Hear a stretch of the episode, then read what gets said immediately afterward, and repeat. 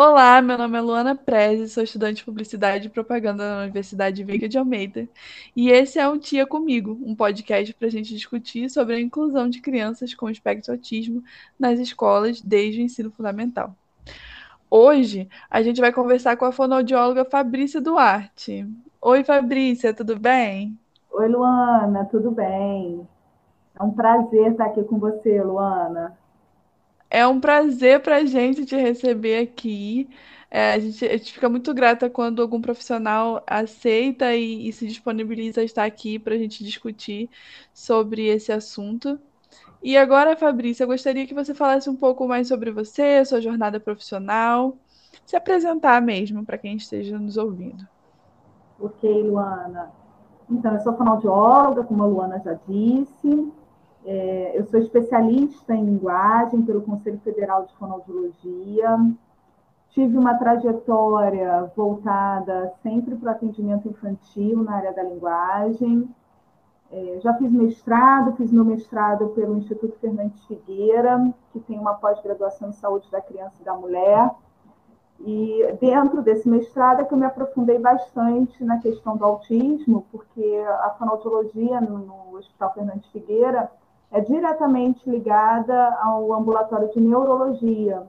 Então, todas as crianças, os adolescentes que tinham diagnóstico de autismo eram avaliados por nós fonoaudiólogos lá. Então, nesse período que eu estive lá, que é um período de quatro anos, eu me aprofundei bastante nessa questão do autismo. Hoje em dia eu sou docente, professora da Universidade Veiga de Almeida, e atual coordenadora do curso de fonoaudiologia da universidade. Muito bacana.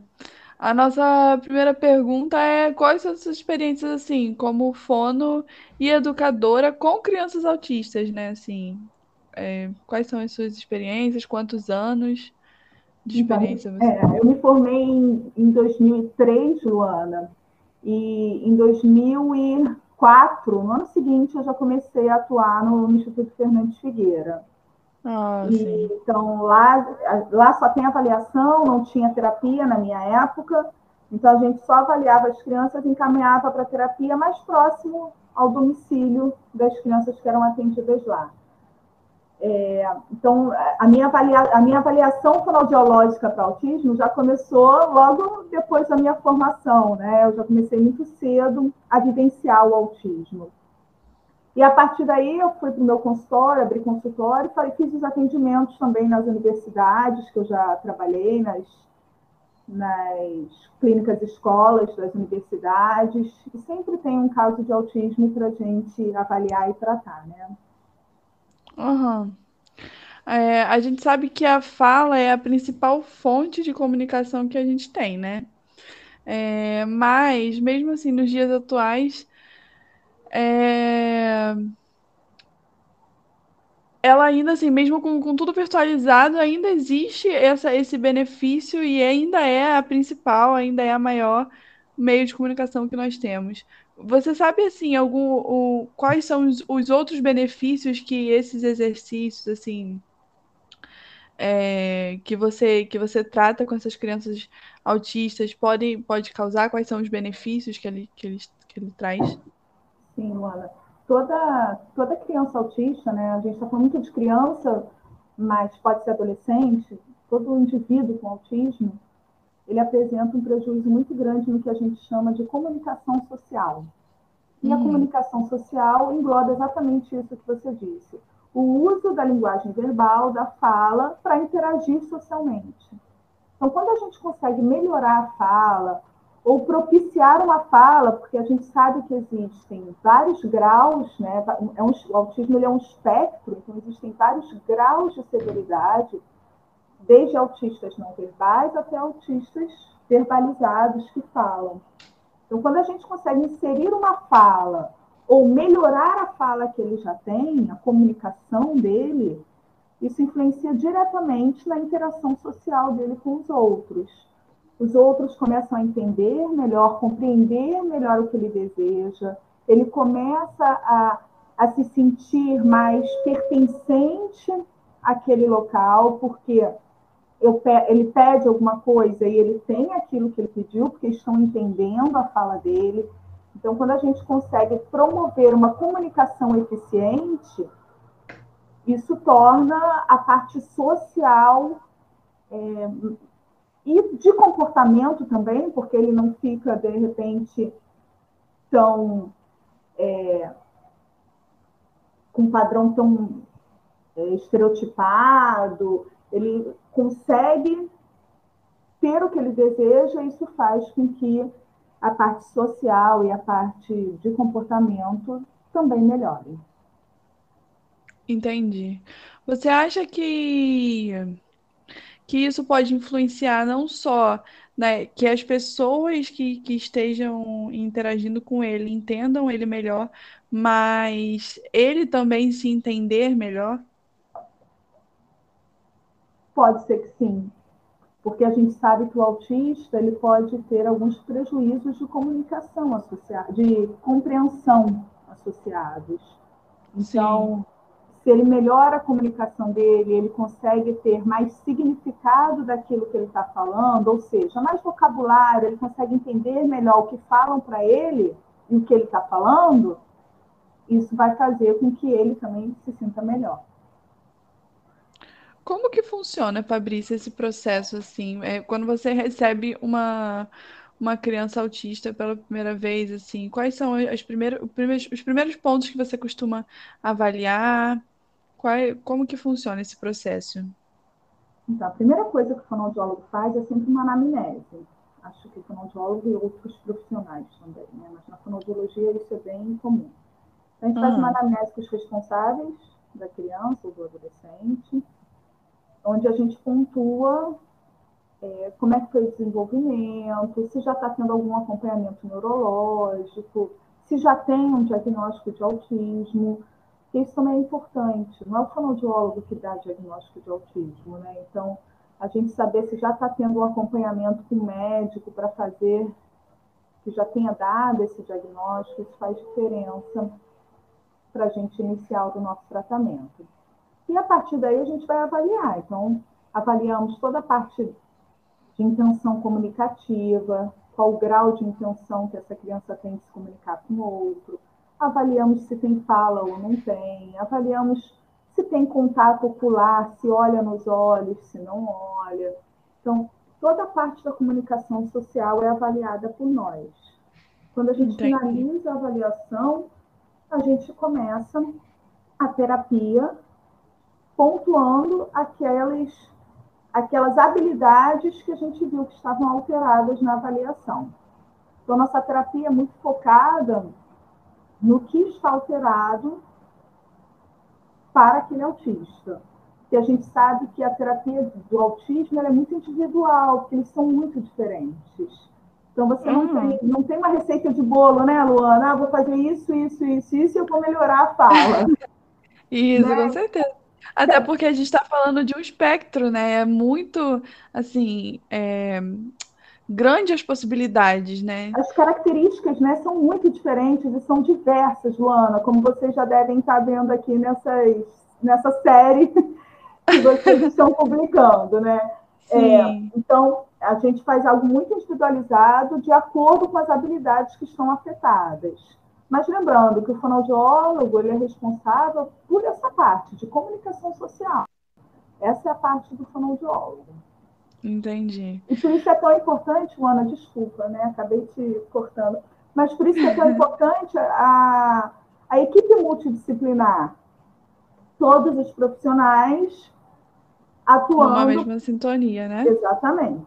Para o mesmo propósito, numa mesma sintonia. Isso aí, Luana, perfeito. É, isso é muito importante e é até por isso que a gente está tentando chamar e convidar diversos profissionais que cuidam dessas crianças geralmente, justamente para que a gente possa ter todos esses pontos de vista, todo, tudo alinhado, para que as pessoas é, que, que estejam, os professores que, que no caso é o nosso público-alvo, estejam é, nessa situação de ter uma criança autista em sala de aula, possa alinhar assim, os pensamentos e, e saber o papel dele dentro desse de toda essa equipe, né? Claro, não, e é muito importante a parceria da escola. É, isso a gente fala muito na, na, dentro da fonoaudiologia e com a família, a importância do, dos três grandes ambientes daquela criança estarem unidos. Os, os responsáveis, a família, o ambiente familiar, o ambiente Sim. escolar, então professores, direção da escola e os profissionais de saúde que vão atuar junto dessa criança. Se a gente consegue ter uma relação é, um, adequada entre esses três ambientes, a chance de um prognóstico melhor é muito maior. A gente consegue ter uma criança evoluindo de forma mais rápida e mais assertiva, Luana. Com certeza. É, assim, a gente sabe que, como você falou, não é uma receita de bolo, uhum. mas, mas assim, é, cada criança tem sua particularidade e tudo mais, mas você é, conseguiria, assim, definir as principais medidas e as mais eficazes num tratamento fonoaudiólogo para crianças com transtorno de espectro autismo? É... Nossa, é difícil. ah, não, é, é, difícil porque você. Bom, vamos tentar então falar dos dois extremos. Se a gente pensar vamos. numa criança autista, verbal, que já tem fala, mas que tem a dificuldade de, de repente, engajar numa conversa, tem dificuldade de manter uma interação com outros, de, de, de ter uma conversação, continuar aquele tópico da conversa. Então, nosso foco vai ser diferente. O foco do fonoaudiólogo nesse tipo de autista vai ser o que a gente chama de um foco mais relacionado à questão pragmática, dele saber usar a linguagem que ele tem, adequar esse uso da linguagem que ele tem. Então, a gente vai ter um, um trabalho, é, uma estimulação de contato ocular, ele olhar mais nos olhos quando fala, fazer uma estimulação dele manter o tópico da conversa do outro, não desviar, porque isso é muito comum no autismo, né? Eles desviam o tópico para aquele assunto que é de interesse deles. Sim. Então, é, saber iniciar uma conversação. Então, como é que você começa um diálogo com o outro? Então, um autista, que a gente chama de autista verbal, né, de alto funcionamento, os aspectos eles vão ser mais voltados para entonação, ter uma fala com uma prosódia, uma entonação, um ritmo adequado.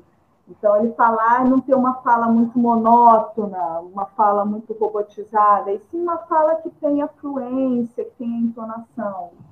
Então, para um autista de alto funcionamento, um autista verbal, o foco vai ser, estou pensando assim, né, nos dois extremos, tá, Luana? Sim, com certeza.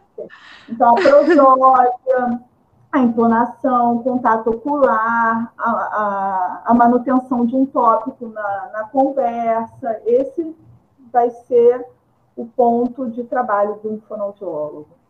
Se a gente pensar num autista totalmente não verbal, então que não fala nada, a nossa, o nosso trabalho já vai estar voltado ali para esse atraso da linguagem que ele está apresentando.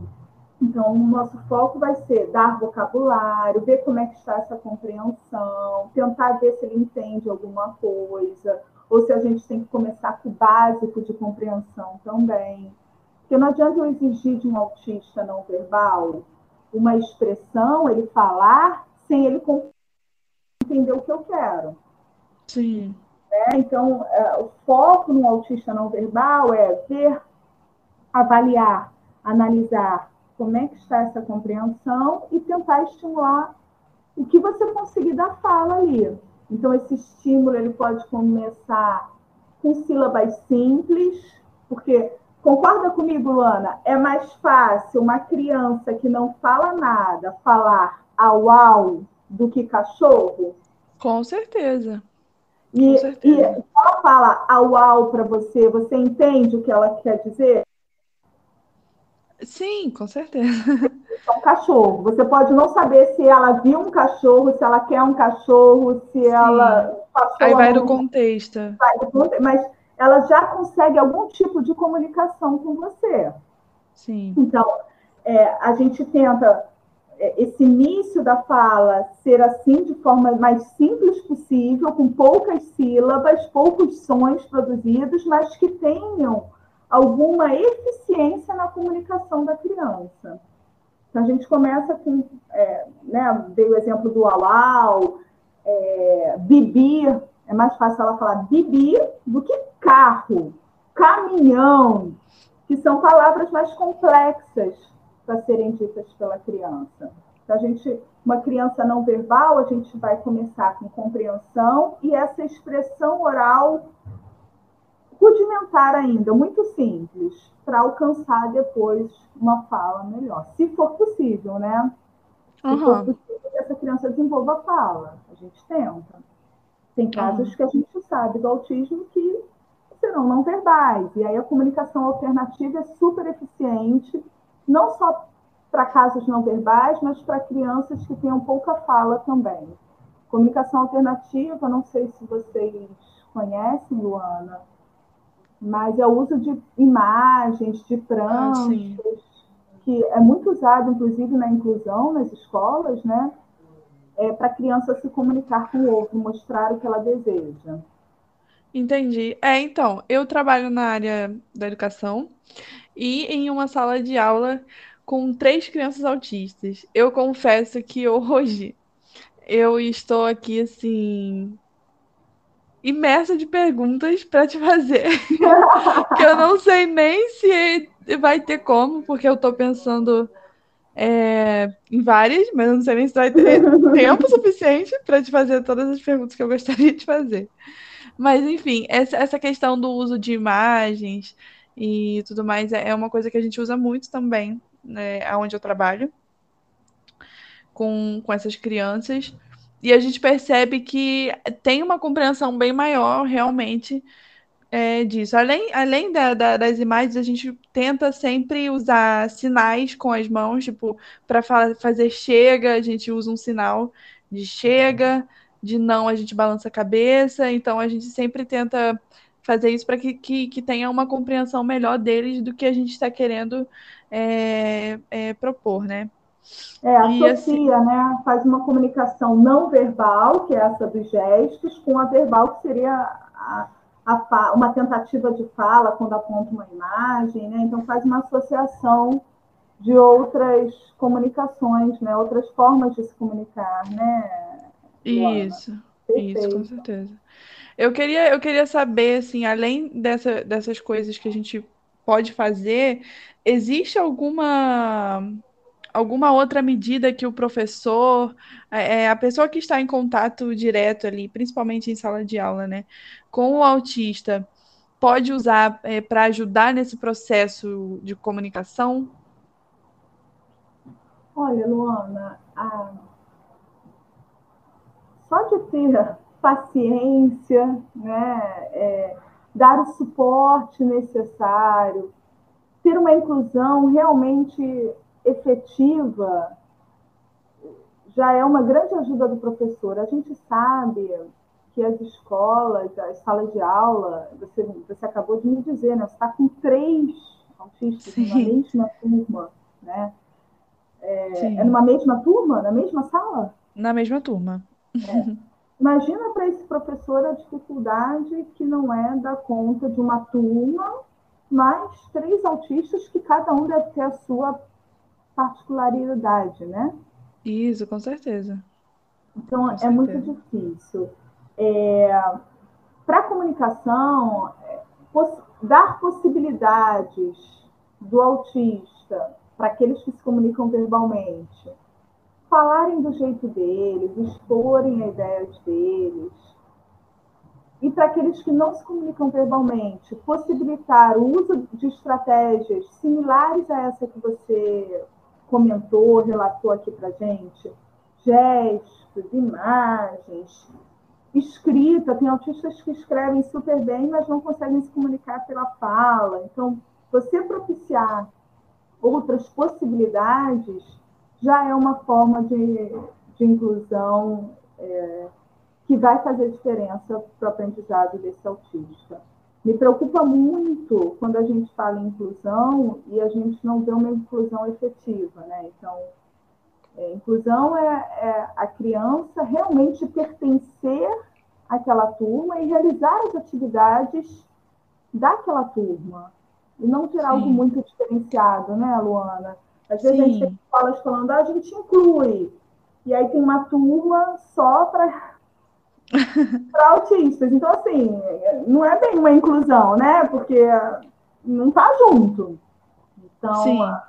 acho que só de dar possibilidades, deixar o autista fazer no seu tempo, é, propiciar atividades que ele seja capaz também de fazer, Luana. Isso é muito legal para a inclusão. Então, assim, ah, eu sei que aquele autista ali desenha super bem. Ele não tem fala, mas ele desenha muito bem.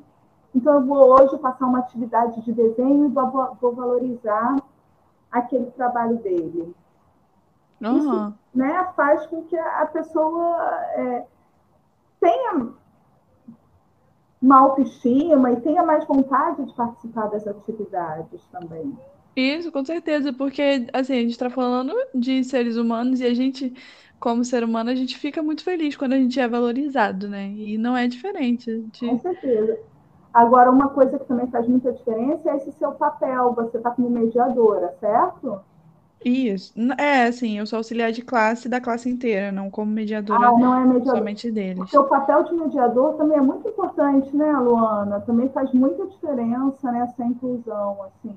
Sim. As crianças que conseguem ter um mediador, porque eu sei que não é fácil, eu sei que é difícil conseguir, mas aqueles que conseguem é, ajuda nesse desenvolvimento das atividades propostas pelo professor. Então, quando o professor propõe uma atividade, o mediador consegue dar um auxílio para que aquele autista consiga dar a resposta, consiga desenvolver da forma dele a atividade. Então, eu acho muito importante o papel do mediador também nesse processo de inclusão. Chegamos ao fim de mais um episódio de Um Dia Comigo. É, estamos chegando ao fim dessa temporada. Eu quero agradecer a todo mundo que está nos acompanhando.